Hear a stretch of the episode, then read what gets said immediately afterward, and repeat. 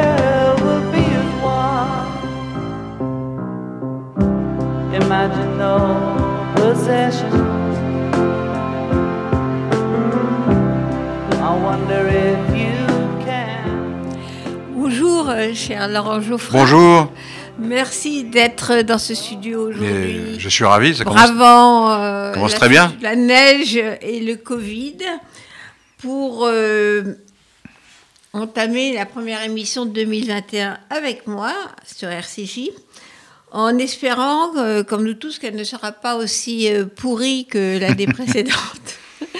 Alors, devrait- ça devrait s'améliorer. Quand on dit bonne année, on a raison finalement. On ça peut pas être pire. Enfin, on espère. On dit ça, ça peut pas être pire. On va savoir. On a commencé avec Imagine, pour nous remonter le moral, justement, de John Lennon, et parce que c'est l'anniversaire de sa mort en décembre, euh, en décembre 80. Voilà. John Lennon a été assassiné à New York en décembre 80, donc euh, Ouais, 40 ans déjà. ça fait déjà 40 ans. Ça fait bizarre, hein Et puis Pour aussi, oui. j'ai- choisi euh, les Beatles parce que euh, quand vous n'écrivez pas euh, des dizaines de livres, quand vous ne dirigez pas les journaux, vous jouez de la guitare dans un Oui. groupe de rock. Très mal. Ça, oui. Mais Et ça s'entend pas trop parce qu'on est plusieurs, donc ça va. ça- ça- perdu non, dans non, mais les Beatles, ça marche encore. hein. Alors, euh, vous avez fait, je rappelle, Laurent Geoffroy, que vous avez été alternativement et en faisant la navette, directeur du Nouvel Obs et directeur de Libération, Mmh. hein, dans un mouvement euh, d'alternance. pendulaire. Voilà. À Libération, oh, nous avons longtemps travaillé ensemble, euh, mon cher Laurent. Absolument. Journaliste, écrivain prolifique, vous avez alterné essais et livres historiques. D'ailleurs, vous étiez venu ici sur cette antenne parler de votre dernier livre, Le roman de la France, Mhm. de Vercingétorix à Mirabeau. Absolument. trouvé passionnant. Vous avez continué la suite? Ça y est, je suis dedans. Je suis dans le deuxième tome là. Alors, c'est quelle période? Ah bah c'est depuis Mirabeau jusqu'à aujourd'hui pratiquement. Ah ben, ça tombe bien. Alors, euh, maintenant, vous ne vous dites plus journaliste. Vous avez basculé dans la marmite de la politique en créant un nouveau mouvement social-démocrate, Engageons-nous. Oui. pour une gauche sociale, écologique et républicaine. Mais avant de parler de ça, comme euh, malgré tout, vous êtes quand même toujours connecté à l'actualité, on va démarrer sur ce qui s'est passé cette nuit aux Mm. États-Unis. En plus, vous connaissez très bien l'Amérique. On a beaucoup euh, Mm. couvert l'Amérique ensemble et séparément. Alors, quel effet ça vous a fait de voir ces images de- du Capitole envahi par des émeutiers euh, la nuit Ça m'a dernière fait deux, deux effets, en fait. Sur le moment, alors c'est extrêmement choquant, c'était un attentat incroyable contre la démocratie, dans le pays qui était censé être le, euh, son meilleur défenseur, quand même. Euh, et puis cette, on se reposait sur cette idée que euh, la société américaine a tous les défauts, tous les défauts qu'on peut, qu'on peut imaginer ou qu'on peut observer, mais qu'au moins ils tiennent à l'état de droit, euh, à la tradition euh, républicaine de, la République américaine et qui respectent de manière religieuse quasiment leurs propres institutions. Et, je crois qu'il n'y a pas de, enfin peut-être euh, au moment de la guerre de sécession, il y a peut-être eu des choses de ce genre, mais il n'y a pas de précédent aux États-Unis. Je n'ai pas souvenir Alors, de, de- Il y a un précédent en ce qui concerne l'envahissement du Capitole. Oui. C'est en 1814. Et Oui. ce sont les Anglais. Donc il y a Oui, quand même c'est- plus d'un le siècle. précédent est assez c'est lointain, oui. du Capitole. Mais d'un président qui Parce lance que- des émeutiers à l'assaut du Parlement, il n'y a pas de Il n'y a précédent. pas de précédent.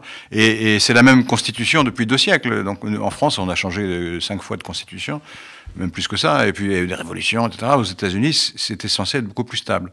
Et on s'aperçoit que la fragilité est là quand même. Et alors il y a eu une erreur manifestement de la, de la police de Washington qui a pas su repousser les émeutiers.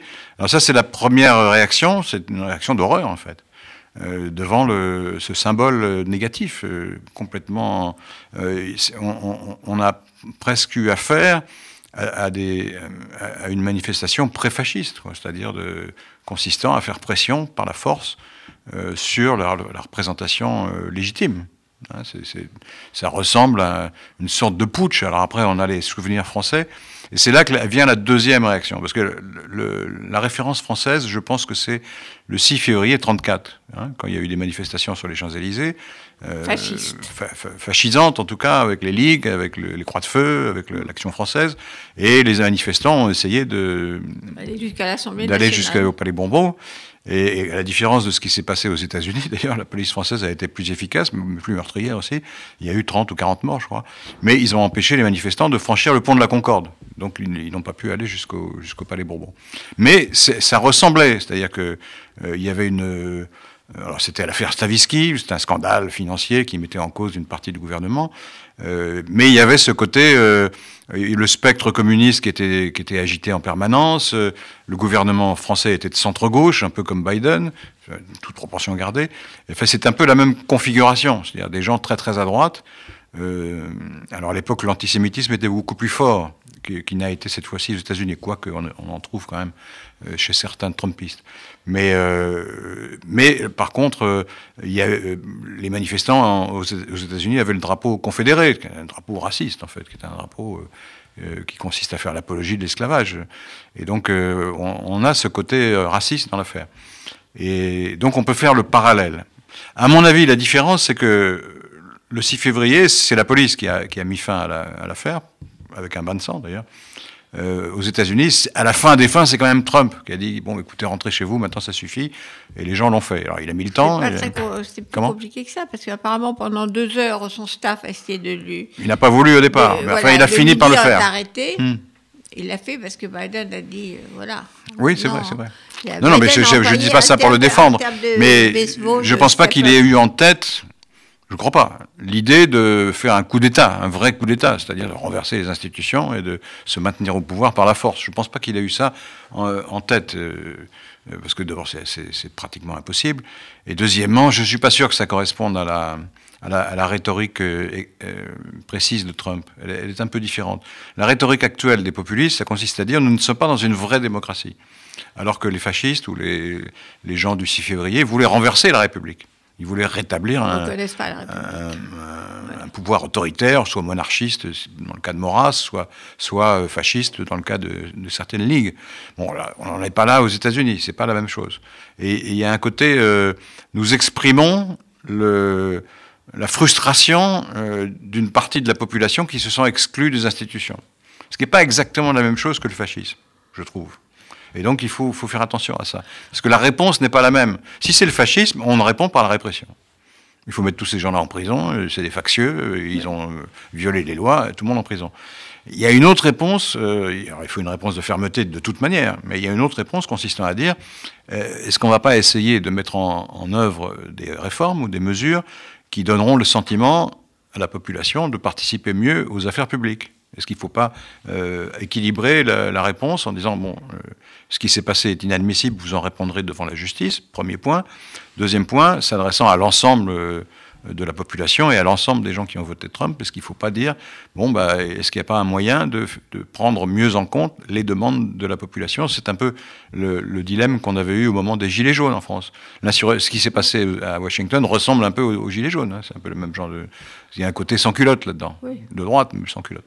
Et, et, et donc, euh, c'est pareil en France. Est-ce qu'il ne faut pas euh, réformer les institutions de manière à ce que la population, les citoyens, les citoyennes aient le sentiment de participer plus aux affaires publiques?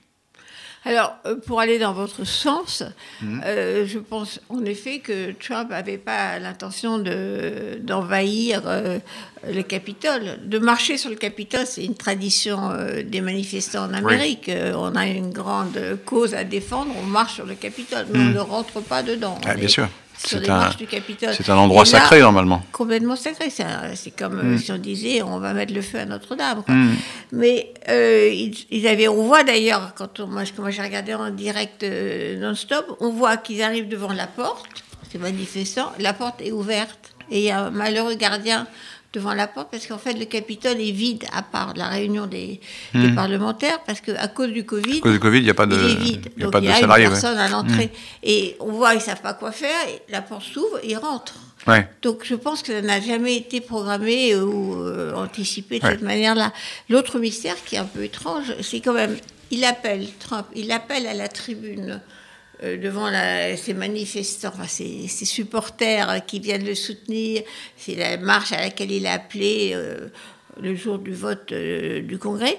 Il est là et il appelle à marcher sur le Capitole, ce qui est en- encore une fois une tradition qui est plutôt euh, habituelle et démocratique euh, euh, des, des Américains. On marche sur le Capitole. Oui. Et donc, euh, il appelle, mais à ce moment-là, on pourrait imaginer que la police fasse quelque chose, ce qui est étrange dans cette C'est bizarre, histoire.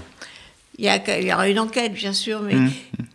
il n'y a pas de... Il y a personne. Il Mmh. n'y pas de. Après, ils arrivent tous euh, en masse, mais assez longtemps après. Hein. Bon, il y a eu quelque chose qui s'est passé, peut-être comme ça dépend. Il y a une erreur de maintien de l'ordre, là, il n'y a pas de doute. Oui. Qu'on n'a jamais commise en France. C'est un État, c'est fédéral à Washington. Hmm. Ça dépend aussi de, de Trump. Donc il y a eu quelque chose d'un peu bizarre dans, dans l'organisation de la police. Alors, pour, pour revenir euh, à la question de d'améliorer la relation avec euh, de- tous ces contestataires qui ont voté effectivement plutôt contre Washington. Avec les Trumpistes euh, euh, purs et durs, c'est pratiquement impossible. Ils- ces gens-là vivent dans un autre monde. C'est-à-dire que tous les re- responsables des élections aux États-Unis ont dit bah oui, il a gagné, Biden a gagné, les démocrates ont gagné, c'est comme ça. Et, et à chaque fois que Trump a essayé de faire pression sur les responsables, qui étaient souvent des républicains d'ailleurs, il s'est heurté à un mur. Euh, poli, mais à un mur. C'est-à-dire que les gens ont dit non. euh, euh, c'est l'emblème, c'est la, la conversation qui a été surprise, qui a été enregistrée en avec, euh, un Brad. Schaffenberger, je crois Ouais. qu'il s'appelle, euh, qui, est un, qui est un responsable républicain de Géorgie, qui a dit Mais non, euh, monsieur le président, euh, Voilà, voilà. on a compté, il n'y a pas a compté. 5000 morts qui ont voté, il y en a deux. Donc, c'est pas, la- pas la même chose. Et deuxièmement, le- les élections ont été parfaitement honnêtes et le résultat est sans appel. Donc, le- il y a quand même une, force de résistance dans la culture politique américaine. Une partie des républicains ont été totalement irresponsables ou lâches en, en admettant toutes les, euh, les extravagances euh, honteuses de Trump euh, parce qu'ils avaient peur de l'électorat. Mais il y en a une partie qui a fini par se ressaisir et qui a refusé euh, cette espèce de, de, de conte euh, fou consistant à dire le Trump, Biden a été élu à base de tricherie. Tout le monde voit bien que c'est pas le cas. Et- Son propre vice-président, Mike Pence, qui a oui, refusé. qui a de- fini par redire, ben non, je proclamerai le, vainqueur. Voilà. Oui. Donc il y a quand même des, des éléments de résistance. Mais c'est très très angoissant de, de, de- de parler à des gens avec qui on ne peut même pas euh, converger sur des faits évidents. Hein, c'est comme quand vous parlez à, à du fanatique, quoi. il voit les choses tout à fait différemment. C'est comme les pouvez pas complotistes, discuter. euh, ils disent des choses fausses. Hmm. Voilà, parce que c'est comme ça. Quand euh, les gens qui étaient interviewés dans, parmi ces émeutiers, ils disaient on nous a volé notre élection, euh, nous on est là pour rétablir la démocratie. Ça, c'est la responsabilité de Trump, c'est-à-dire Voilà. d'avoir, d'avoir euh, corrompu totalement le débat public. Corrompu le débat public. C'est-à-dire qu'il n'y a plus, le- normalement en, en démocratie, euh, on essaye vaguement d'être raisonnable, d'être rationnel plus exactement, et de se mettre d'accord au moins sur l'aspect factuel des choses. On peut dire, euh, euh, il y a du chômage. Alors tout le monde dit, il y a du chômage. Alors la gauche dit, bah, c'est de la faute de la droite, et vice-versa, etc. Bon. Mais au moins, on est d'accord sur le fait qu'il y a du chômage. Mais avec Trump, c'est plus ça. Lui, il est capable de dire, mais non, il n'y a pas de chômage, c'est une invention Il y a pas des médias euh, il y a pas libéraux, etc. Il n'y a pas d'épidémie, il n'y a pas de virus. Oui, il n'y a pas de virus. Enfin, bon, on, a on- quand même- on- il on a- entre dans un autre il a monde. Nié, il a nié euh, les, les morts, ce qui est quand même fort. Il a nié le fait que ce virus tue. Hmm. Non, c'est des- euh, il faut sortir justement, mais c'est un peu comme les, les théories des, des complotistes. C'est-à-dire, euh, ce qu'on dit est vrai parce que c'est vrai, quoi. Hmm. Alors que c'est faux. Et la- les réseaux sociaux ont une, une influence pernicieuse. Là aussi, on n'a pas réagi assez vite. C'est- incroyable. Enfin, vous, vous avez travaillé comme moi dans, dans- dans les journaux, à Libération notamment, et, et moi, j'étais directeur de la publication. Donc, si je publiais quelque chose qui était faux ou qui était diffamatoire, enfin, qui tombait sur le coup de la loi, mais j'allais immédiatement devant le tribunal. Hein, sur la plainte de quiconque, Oui. je me retrouvais mis, mis en examen, parce que je m'étais Mais souvent. là, il n'y a pas de sanction. Et, et- et sur les réseaux sociaux, ils, se publient des choses bien pires que ce que j'ai pu publier moi, par erreur, euh, et, et on leur dit rien. C'est incroyable, quand on réfléchit cinq minutes. Alors heureusement, euh, petit à petit, 20 ans après, on finit par se ressaisir. Et il y a à l'échelle européenne une législation qui est en cours de- d'examen euh, pour pallier ce défaut. Mais le- il y a eu quand même une, euh, une responsabilité à la fois des pouvoirs publics qui ont laissé faire, et deuxièmement, d'une partie des internautes qui ont souscrit à la fable euh, ultra-libérale, consistant à dire mais non, c'est pas grave, tout le monde a le droit de s'exprimer, et puis euh, bah, le public euh, fera le tri. Surtout mais non, le public il fait pas le tri, le public aux il... États-Unis où il y a ce sacro-saint. euh, Mais même aux États-Unis, ça, ça pose problème parce que du coup, les, les, les, les chefs de réseau, là, Google, Oui, ils ont tout bloqué. ils, ont, ils, ils- ils finissent par, ils finissent par faire le contraire de ce qu'ils ont dit au départ. et Twitter, disent, ils ont bloqué Trump. ils ont bloqué hier. Trump, oui. Oui, mais alors du coup, ça devient très étrange parce que c'est la censure privée alors. La, la- la- la censure a été privatisée. Ouais, Maintenant, c'est le patron de Google ou le patron de. Yahoo ou de, fou, hein. ou de- qui décide de ce qui est euh, publiable ou non. Mais c'est une folie, ça. C'est la loi qui doit décider ça. C'est pas, c'est pas des, des personnes privées. Mais moi, enfin, je ne sais pas si vous partagez euh, mon analyse, euh, mais je pense que ça va recoller des morceaux en Amérique. que Ça fait peur quand même, ce mini-putsch qui était vraiment quand même comme mini mini-putsch. Mm. Je pense que ça a été un électrochoc quand même, y compris dans le Parti républicain, qui a fait marche arrière. Il faut l'espérer. Mais le Parti républicain est tellement paralysé par le, Oui, la radicalisation de sa base que jusqu'à présent, ils n'ont pas été très brillants. hein, c'est moins qu'on puisse dire. Bon, enfin, ils ont quand même perdu les élections. Parce que le- Alors ça, c'est l'autre voilà. point important. Là aussi, il faut... En Géorgie, les deux sénateurs euh, qui ont gagné, démocrates, un le- passeur noir et un cinéaste juif, euh, la vieille Il y a eu un alliance. effet, il y a eu un effet euh, pernicieux au départ, c'est-à-dire comme le, les, les premiers votes donnaient des résultats au moment de l'élection présidentielle, les premiers, les premiers dépouillements donnaient des résultats équilibrés. On a l'impression que c'était très serré, etc. Très serré. Et, et- et donc on est resté sur cette impression. Mais c'était pas du tout très serré.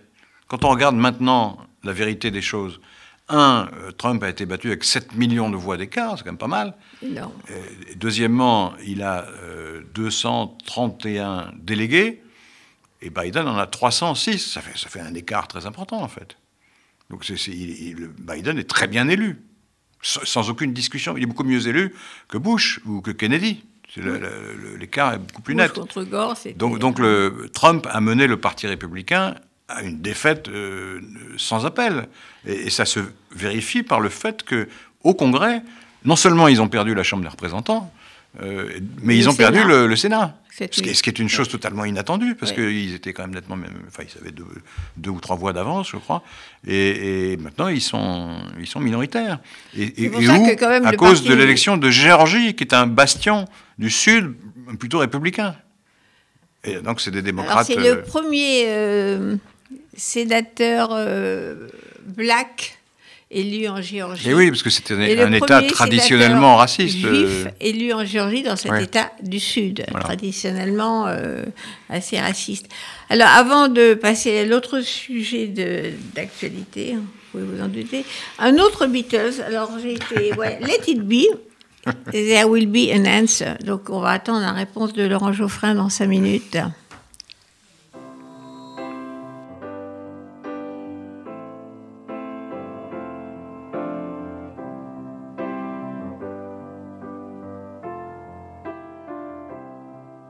When I find myself in times of trouble, Mother Mary comes to me, speaking words of wisdom, let it be.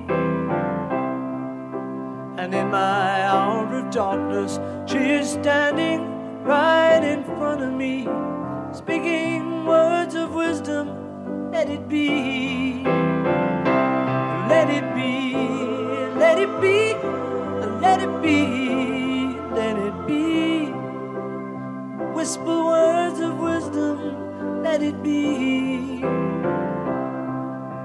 And when the broken hearted people living in the world agree, there will be an answer, let it be. For though they may be parted, there is still a chance that they will see. There will be an answer.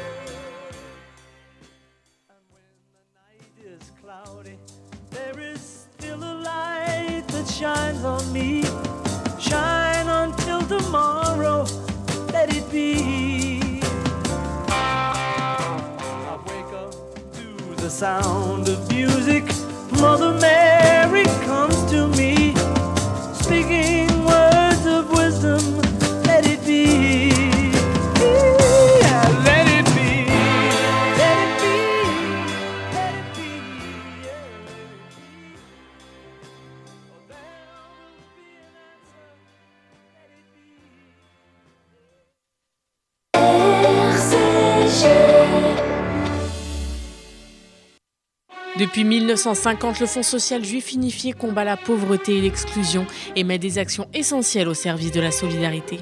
Grâce à vos legs, donations et assurances vie, vous permettez au FSJU d'agir. Je m'appelle Daniel, j'ai 64 ans, je soutiens le FSJU depuis longtemps, mais je ne savais pas que je pouvais faire aussi un testament en sa faveur. J'ai décidé de passer le cap et laisser une partie de mon héritage au FSJU. Ce geste donne un sens à mon engagement. Pour toute information, contactez Elena Atias au 01 42 17 10 55. 01 42 17 10 55. Gauthier. Dans la vie, c'est important d'avoir des exigences. Mes meubles, par exemple, je les veux stylés et de qualité, mais surtout made in France. Vous aussi, meublé français, meublé Gauthier. En ce moment, offre exceptionnelle chez Meubles Gauthier Herblé, zone de la Patte d'Oie. Meubles Gauthier à Herblé.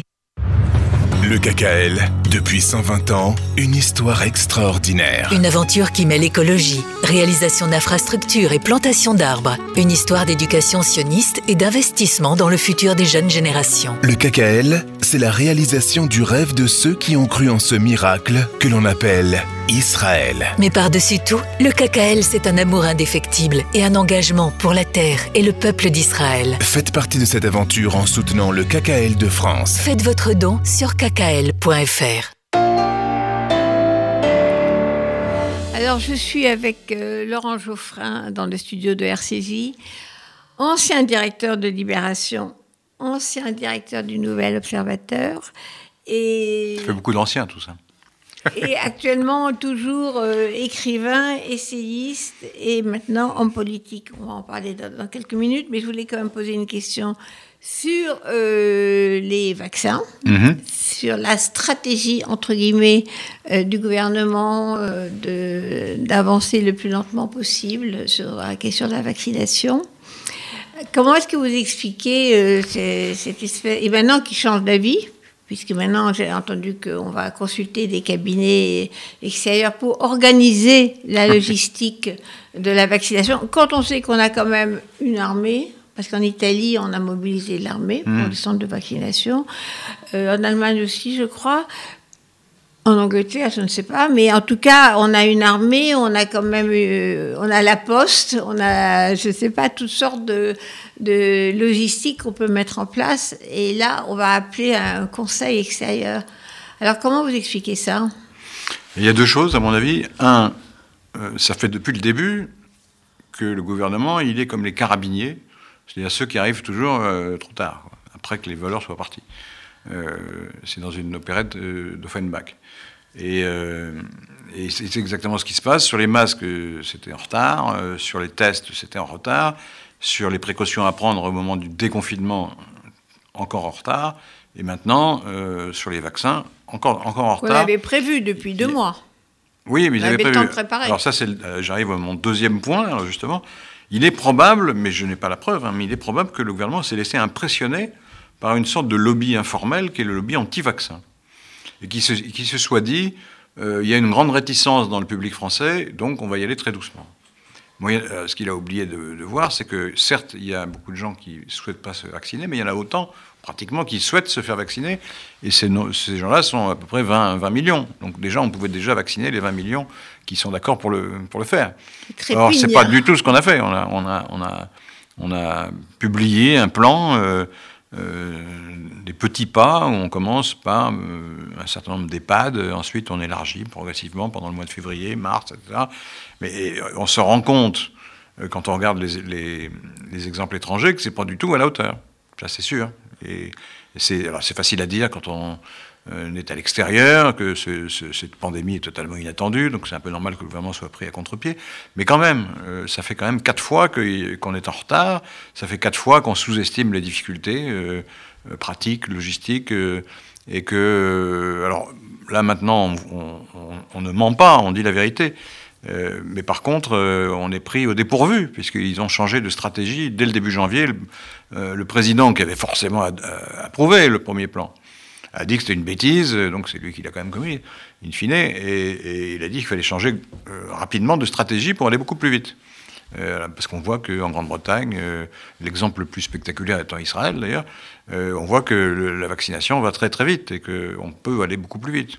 Alors il y a peut-être un autre phénomène, c'est que euh, pendant quelques semaines, il est probable que le gouvernement français se soit dit, il va y avoir le vaccin Sanofi, donc c'est pas la peine de se presser, on pourra comme ça euh, euh, Oui, commander des- des- un vaccin français. Laurent Geoffrin, on avait déjà vécu avec les tests anti-sida, pour, Mm. voir si on avait, enfin, pour savoir si on avait sida, qui avaient été retardés, les tests américains pendant quelques temps Mm. avaient été retardés Oui, au vrai. profit d'un test de Pasteur. Il y a eu toute, euh, Oui, il y a eu toute une polémique. cette histoire de, préférence nationale coûte cher en vie Mm. humaine.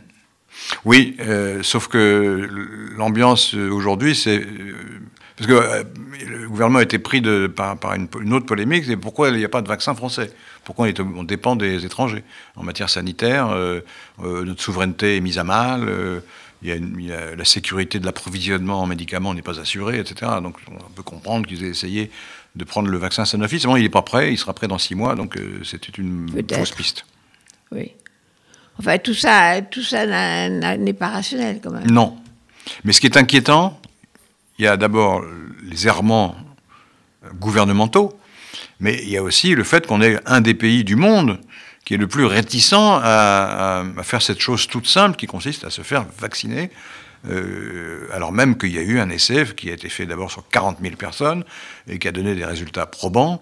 Et, ensuite, maintenant, on vaccine massivement dans beaucoup de pays, et donc euh, on voit bien qu'il n'y a pas d'incident. Alors après, on oui, peut-être qu'à long terme, il y a des effets, bon, on verra bien. Mais euh, on sait bien que c'est la seule issue à cette pandémie. On n'y arrivera pas avec les confinements, les déconfinements, même les gestes barrières, tout ça, ça suffit pas. On ne- s'en sortira quand on aura une couverture vaccinale suffisante. Déjà qu'on vaccine les, personnes à risque, et, dans ce cas-là, on, on écartera le spectre de l'engorgement des hôpitaux. Bon, ce sera déjà un premier point. Et ensuite, mais il faut vacciner aussi massivement, parce qu'il y a aussi des, des gens qui ne sont pas, entre guillemets, à risque, mais par contre qui contaminent beaucoup, et qui ont l'habitude de, voir beaucoup de gens, et ceux-là, il faut les vacciner aussi, même s'ils ne sont, pas à risque.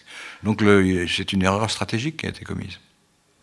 En plus, c'est faux. La question de l'engorgement des hôpitaux, en commençant par les EHPAD, la plupart des, des morts euh, dans les EHPAD sont dans les EHPAD. Ils meurent dans les, ils sont même pas transportés dans les hôpitaux. Non, mais il y a eu un moment où il y a eu engorgement des hôpitaux. Oui, c'est c'est plus le cas. La plupart du temps, ils meurent même Transporter plus les à malades dans d'autres hôpitaux, bon, c'est vrai que Oui, c'est difficile. tout ça, tout ça n'a n'a pas un grand sens quand même. C'est pas. là, on se dit, mais comment, avec tous les comités scientifiques, avec toutes les réflexions, tous Mm. les spécialistes, etc., ils aboutissent à des, des erreurs stratégiques. C'est quand même. euh, Ils ont, il est probable qu'ils ont eu peur de l'opinion.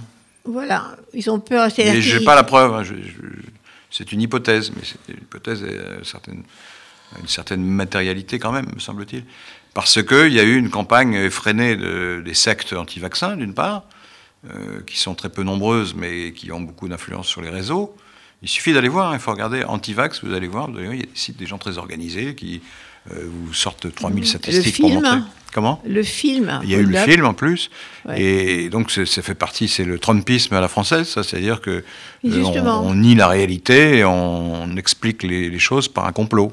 Oui, mais c'est exactement ça. C'est ce qu'on a dit euh, tout à l'heure sur, euh, sur les pro-Trump qui croient euh, les choses qui sont fausses, Mm. comme l'élection a été volée.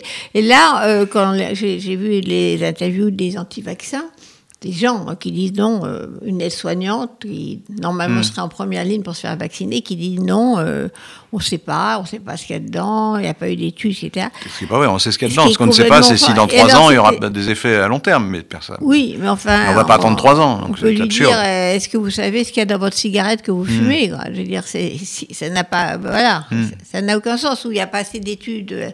Et Il y a un médecin qui lui sort, il y a 5000 pages de rapport, vous les voulez. non, mais voilà, c'est cette espèce d'irrationalité négation quand de la réalité. qu'on voit, qu'on voit chez les, les pro-Trump en Amérique et qui sont à peu près euh, sur le même. euh, Et il y a des hommes ou des femmes politiques de premier plan qui ont euh, accrédité cette, euh, ces doutes. hein. Marine Le Pen, euh, Un Nicolas, grand Du- professeur de médecine. Nicolas Dupont-Aignan, etc. Dans le monde politique, la plupart des hommes politiques et des femmes politiques ont dit il faut se faire vacciner. D'ailleurs, je le ferai dès que j'aurai l'occasion de le faire. Tout le monde a dit ça, sauf l'extrême droite. C'est- c'est- on rejoint le, le Trumpisme. Voilà. Et d'ailleurs, je crois que euh, le, le Rassemblement national est le seul parti à continuer à dire qu'il y a eu des tricheries aux États-Unis. Donc de, à, Oui. à suivre la folle, Alors là, la folle justement, thèse de euh, Trump. vous, vous qui travaillez sur l'histoire de France, élargissons le- l'angle.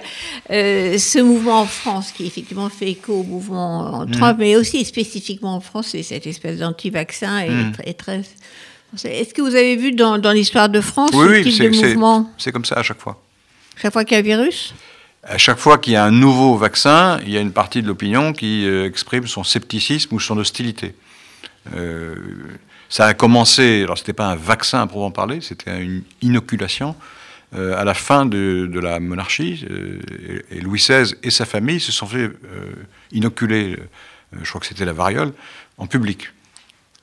Et pour montrer que le Ah oui. roi lui-même croyait au- à, cette, à cette Il n'y avait même technique pas de médicale. télévision en plus. Comment Il n'y a même pas de télé. non, non, mais ça a fait beaucoup de bruit. enfin, pour autant que les médias étaient développés à l'époque, mais ça a fait beaucoup de bruit, parce que c'était très spectaculaire. Louis XVI lui-même et, et Marie-Antoinette se sont fait vacciner. Enfin, c'était pas exactement des vaccins, mais ils se sont fait inoculer Euh, je crois que c'était euh, la variole, me semble-t-il, enfin, une forme atténuée de la variole, c'était l'ancêtre du vaccin. Et ensuite, euh, quand Pasteur a, découvert le, je crois que c'est un sérum, c'est pas exactement un vaccin, de la rage, il y a eu une polémique du diable parce qu'on l'a accusé d'avoir vacciné alors que le. vous savez, C'est un, un petit garçon qui s'appelait Joseph Meister en Alsace. Oui, Et qui était un des- le premier, enfin, sur le livre d'histoire de longtemps, on avait toujours cette image de Pasteur en train de vacciner le, le- le jeune homme. Et on a dit, mais oui, mais il, il avait été mordu bien, bien avant, euh, il, il s'en serait tiré de toute manière, donc le vaccin ne sert à rien. Euh, et, et encore aujourd'hui, des gens qui pensent ça, que Pasteur n'a pas été euh, honnête dans ses résultats. Et ils oublient de dire qu'après, on a vacciné euh, contre la rage euh, plus de 100 personnes et que ça a très bien marché. Mais, Mais ça, en plus, le- les vaccins ont très bien marché. La poliomyélite a disparu. Voilà, ça a permis d'éradiquer un certain nombre de maladies, c'est- ça l'évidence. Personne ne sait que ces vaccins ont fait disparaître euh, Hmm. ce type. euh, Mais les anti-vaccins vous disent mais ces maladies auraient disparu de toute manière. Alors, alors, que- que si vous voulez répondre à ça, c'est impossible. Mais c'est- non, pour, pour les mouvements populistes, justement, Hmm. qui, qui montent quand même, euh, grosso modo, dans nos démocraties, euh, comment est-ce que vous expliquez ça justement, en- par rapport à d'autres périodes euh, Alors là, il y a quand même une petite crise économique, il y a une épidémie, il y a une Mais c'est une montée qui, qui date de 20, 20 ans ou 30 ans. hein. C'est- un mouvement très lent de, de progression de ce qu'on faut appeler par son nom, c'est-à-dire l'obscurantisme. L'obscurantisme progresse constamment contre la science. en France, contre la science, contre le discours rationnel, contre toute autorité euh, qui est euh, discréditée d'avance. La parole publique est discréditée d'avance. Alors, il y, a- il y a des raisons objectives à ça, c'est que effectivement la parole publique est parfois euh, mensongère. Ça, c'est arrivé. Il y a eu des scandales, notamment des scandales sanitaires. Euh, à la fois le sang Mediator, contaminé, il y a eu euh, le ouais. Mediator, il y a eu la vache folle, etc. Donc ça a laissé une trace dans le- l'inconscient collectif. Et maintenant, tout le monde est suspect. Mais on est tombé évidemment dans l'excès inverse, c'est-à-dire qu'on on- on ne croit plus personne. Au lieu, de, au lieu de croire tout le monde, on ne croit plus personne. Euh, c'est- deux absurdités. Euh, et, et on se part du, euh, du cartésianisme pour euh, nier la réalité. On dit, mais on a bien le droit de poser des questions, on a bien le droit de douter, c'est la base même du raisonnement scientifique, on doute. Oui, mais on ne doute pas des évidences. On doute des choses qui ne sont euh, pas, établies. Celles qui sont établies, euh, ça ne sert à rien de, douter. C'est comme les gens qui disent que la Terre est plate. Il y a une secte aussi qui dit que la Terre est plate. Bon, ça consiste à nier l'évidence et non pas à douter. Et, cette mentalité progresse en, en permanence. Il est probable que le fonctionnement des démocraties modernes euh, favorise ces choses-là. Euh, C'est-à-dire que, euh, effectivement, dans beaucoup de pays, la parole publique a été euh, malhonnête ou peu honnête. C'est vrai. On, vérifie ça euh, facilement. Euh, quand, je sais pas, quand George Bush a, a annoncé qu'il y avait des armes de destruction massive en Irak, on ne l'a jamais trouvé. Et on, Parce qu'il n'y en a- avait pas. parce qu'il n'y en avait pas. Et euh, donc on a, on a compris après que ça avait été euh, une opération de, de- de propagande, alors peut-être pas de Bush lui-même, mais qui a cru ses services qui lui ont dit qu'il y avait des armes de destruction massive, et, alors qu'il n'y en avait pas. Et donc là, ça laisse des traces euh, terribles, parce que les gens se disent, bah, alors donc le président des États-Unis nous a menti. euh, euh, Ben, en tout l'histoire cas, du il nous a pas dit la vérité, oui. même s'il a été lui-même trompé peut-être, mais en tout cas, les autorités n'ont pas dit la vérité sur les ra- raisons pour lesquelles on est allé en Irak. Donc là, les gens s'en souviennent après de ça. Donc c'est très difficile de remonter la pente après des, erreurs de ce genre. Et, euh, et- le deuxième facteur, c'est la dégradation constante du débat public produite par les réseaux sociaux. J'en reviens à ce qu'on disait tout à l'heure, c'est-à-dire qu'on a laissé se développer une sous-culture euh, journalistique et, informative euh, qui est extrêmement dommageable parce que dans cette matière, contrairement à l'hypothèse optimiste euh, des sectateurs de la liberté totale sur les réseaux, euh, c'est la, mauvaise monnaie qui chasse la bonne, et non pas le contraire. C'est-à-dire que les, gens sont plus enclins à croire euh, des explications un peu fantasmagoriques, mais qui parlent à l'imagination, que la réalité triviale et, laborieusement établie par les journaux, par les scientifiques, etc. C'est plus facile, c'est plus, euh, c'est plus séduisant finalement de penser qu'il y a des, des gens qui, qui tirent les ficelles derrière et qu'il y a des intérêts cachés et qu'il y a tout un mystère. C'est le mystère euh, attire les gens. Et ça, c'est une force rhétorique de, euh, du complotisme. Alors Quand- qu'est-ce qu'il faut faire? Ben, il faut se battre pied à pied. D'abord, il faut rien céder sur la question de la rationalité. Mais tous les journaux, quand même, euh, Oui, oui, non, mais il y a- premier à Libération, il y a ont tout un mouvement. Installé euh, une rubrique euh, des intoxications, check news. Oui, ça a été utile, ça, ça- ça met des digues. Et puis il y a, y des associations qui se battent contre le complotisme, par exemple. Celle de Rudy Reichstadt est, est très active et très efficace dans ce domaine. Et euh, les journaux travaillent souvent avec eux, d'ailleurs. Mais euh, ça, c'est la première chose. La deuxième chose, c'est que la parole publique doit être empreinte de rectitude. Et donc, il y a une morale euh, euh, politique à respecter. Et, on ne peut pas continuer à, dire des choses manifestement fausses dans le débat public. C'est très dangereux. Et tous ceux qui le font portent une responsabilité grave et alimentent euh, les adversaires de la démocratie.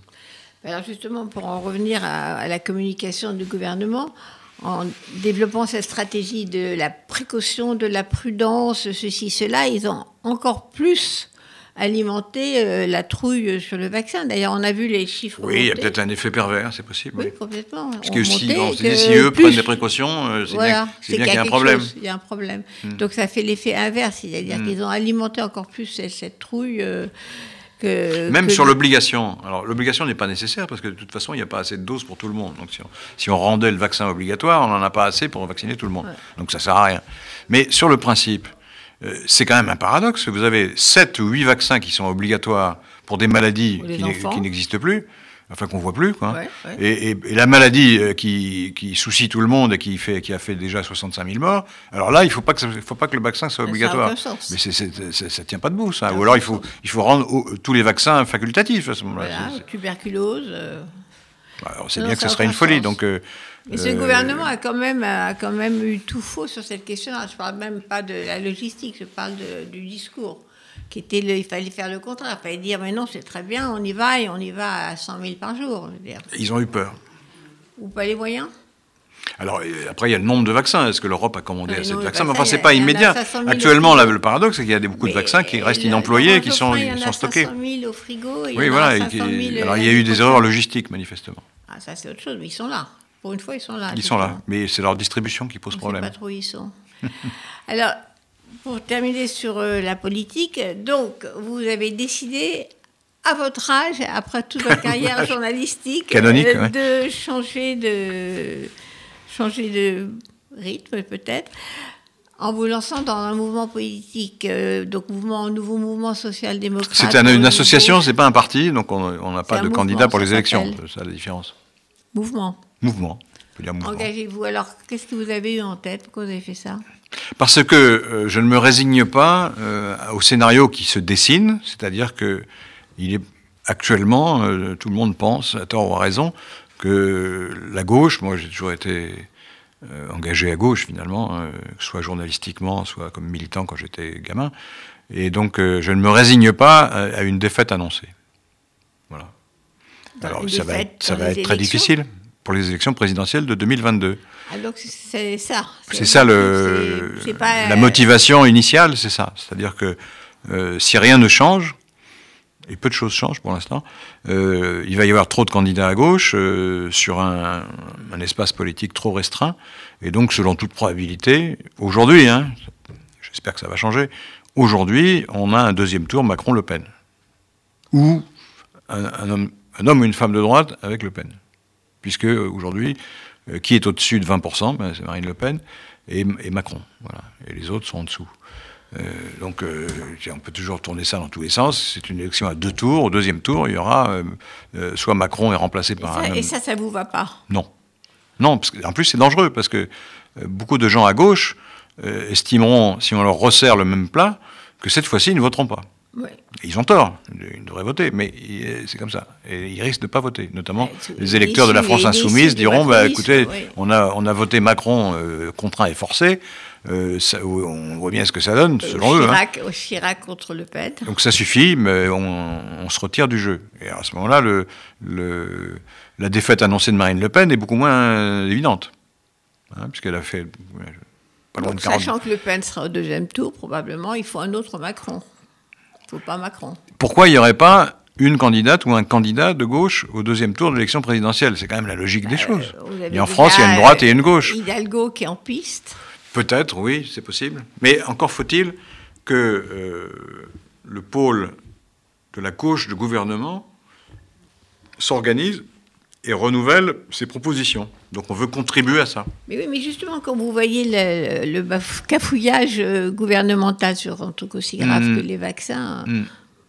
les masques, euh, qu'est-ce que vous feriez à la place, vous, pour éviter ce, ce genre de, de bog euh, Euh, comme je ne suis pas spécialiste de logistique, je, honnêtement, je ne peux pas vous répondre là-dessus. mais en général. euh, comment éviter de, de s'en mêler les pinceaux à ce point alors, C'est facile à dire, hein, franchement, parce que ça a pris tout le monde par surprise, y compris l'opposition. hein, mais c'est facile à dire. bon, il fallait faire ci, il fallait faire ça. Oui, il fallait pour- pas à- mentir à sur les. tout fait un mouvement, il faut On- avoir les réponses. Oui, bien sûr. Mais voilà, l'expérience montre qu'il fallait pas mentir sur les masques. Il fallait dire la vérité, mais il n'y en a pas assez. Bon, voilà, on va, on va les réserver aux soignants. Premier point. Deuxième point, euh, je n'ai pas bien compris pourquoi les- la stratégie de test n'a pas bien marché. Manifestement, il y a eu un bug quelque part. Donc là, c'est une erreur. Et, et troisièmement, sur la question des vaccins, il ne fallait pas se laisser impressionner par l'obscurantisme. Il fallait dire les vaccins fonctionnent, on a fait des essais, ça marche, et maintenant on va le faire massivement. Il fallait démarrer comme ça. Ça me paraît évident. Alors, Laurent Geoffrin, un nouveau mouvement, euh, ou un mouvement, ou une organisation euh, des idées social-démocrates, Voilà. ça sera quoi? Ça ressemble à quoi? Dans le, dans le, Actuellement, dans le- il y a, on a 6000 soutiens, si vous voulez, parce que j'ai fait un texte Oui, que j'ai diffusé euh, au mois de juillet, enfin à la fin du mois de juillet, et il a eu de l'écho, puisqu'il y a eu 6000 personnes qui ont manifesté leur soutien. Et là- et là-dessus, il y a 700-800 personnes qui sont prêtes à militer. Donc on a organisé tous ces gens-là. Enfin, Oui, pour dire quoi? Alors pour dire, voilà le programme, ben voilà, oui, ben voilà les propositions, le programme qui pourrait réunir une gauche euh, à la fois audacieuse, mais euh, crédible, et donc une gauche de gouvernement. Et, et c'est un programme euh, parce que on va en, en 2022, le pays sera en- encore en, en très mauvaise posture, hein, Oui. puisqu'on a, on a une récession qu'on n'a pas vue depuis la guerre. Euh, donc il y, a, une France finalement à reconstruire. Et donc il faut le faire sur la base de valeurs, et notamment les valeurs qui ont émergé pendant cette crise. Qu'est-ce qui a émergé pendant cette crise? Un, un besoin de solidarité et de justice, d'équité, puisqu'on a bien vu que ceux qui résistaient, qui travaillaient malgré le virus, c'était souvent des gens très mal payés, et donc il y a une hiérarchie sociale qui n'est pas la bonne. Par exemple, et on a bien vu aussi que cette idée qui a dominé euh, le monde depuis les années 80, selon lequel l'État n'était pas une solution mais était le problème, c'est exactement le contraire qui vient de se dérouler. C'est-à-dire que tout le monde s'est tourné vers l'État pour aider l'économie, pour aider le social et pour combattre la, pandémie, évidemment. Et donc, euh, on a besoin d'une puissance publique qui intervienne. Et, si, si vous dites, on a besoin de valeurs de solidarité et on a besoin d'une intervention publique, c'est la tradition exacte de la social-démocratie, dont les gens qui, qui ne réfléchissent, réfléchissent pas beaucoup disent qu'elle n'a plus rien à dire. Mais c'est le contraire. Au contraire il a- Il faut que l'État fonctionne. Il faut qu'il fonctionne bien. Bien sûr, mais il faut qu'il intervienne. Il ne faut pas avoir peur de l'intervention publique. Et donc, euh, en plus, il y a, comment renouveler le discours de la social-démocratie? C'est assez simple. Il faut s'emparer des problèmes d'aujourd'hui et de demain, et non pas des problèmes d'hier. La social-démocratie a été très utile pour faire la sécurité sociale, le droit social, euh, aider les travailleurs. Bon, ça c'est le passé, c'est l'héritage, il faut le préserver. Maintenant, il y a d'autres défis. Qu'est-ce qu'il y a comme défi? Il y a la crise de la démocratie, on en a parlé longuement. Euh, donc il faut réformer les institutions pour euh, remédier à cette crise. Deuxièmement, il y a une transition écologique à organiser, mais il faut le faire avec, des, des méthodes crédibles et avec une intervention publique extrêmement vigoureuse. Donc il faut une planification et il faut donc un commissariat au plan et il faut mettre à côté du PIB, qui est l'indicateur d'économique euh, cla- classique, un indicateur euh, humain, de bien-être humain, et qui prenne en compte les déprédations que cause le capitalisme euh, envers la nature. Donc ça fait déjà deux réformes très importantes. Et il faut accentuer la prise de conscience écologique. On va proposer de généraliser le bilan carbone individuel. C'est-à-dire que chacun puisse savoir, euh, dans, son mode, dans son mode de vie quotidien, euh, quel, est son, euh, quel est son coût en carbone? Qu'est-ce qu'il occasionne, lui, personnellement, comme émission de gaz? C'est Ouais. une information qui doit rester changer? personnelle, confidentielle. Mais chacun doit savoir, au fond, quelle contribution ou quel dommage il crée pour la planète. Voilà des exemples de, de- de mesures et de, de- de stratégies de type euh, réformiste, social-démocrate, mais qui, sur lesquelles toute la gauche pourrait se mettre d'accord, je pense. Alors, Laurent Geoffrin, il faut qu'on arrête parce que Eh, voilà. Mais par contre, euh, il faut que vous reveniez pour nous euh, développer ça de façon Nous encore publierons plus notre concrète. plateforme avant la, avant la fin du mois de janvier. Donc il y aura beaucoup de. On a déjà élaboré 100 mesures. Donc, Parce que là, euh, ça reste encore un peu abstrait. Ah non, ce que je dis n'est pas forcément abstrait. Je, je vais présenter des mesures Ouais, bon, concrètes. hein. Oui, mais enfin, la réforme de l'État, il faudrait voir plus concrètement à quoi ça ressemble. Mais euh, je, suis prêt Alors, à, je suis vous- prêt à revenir pour tout détailler. Vous Voilà. reviendrez. Exactement. Merci Laurent Geoffrin. Donc, Merci à vous. euh, je rappelle qu'on prend rendez-vous pour qu'il nous explique ce futur mouvement de gauche. À bientôt. RCJ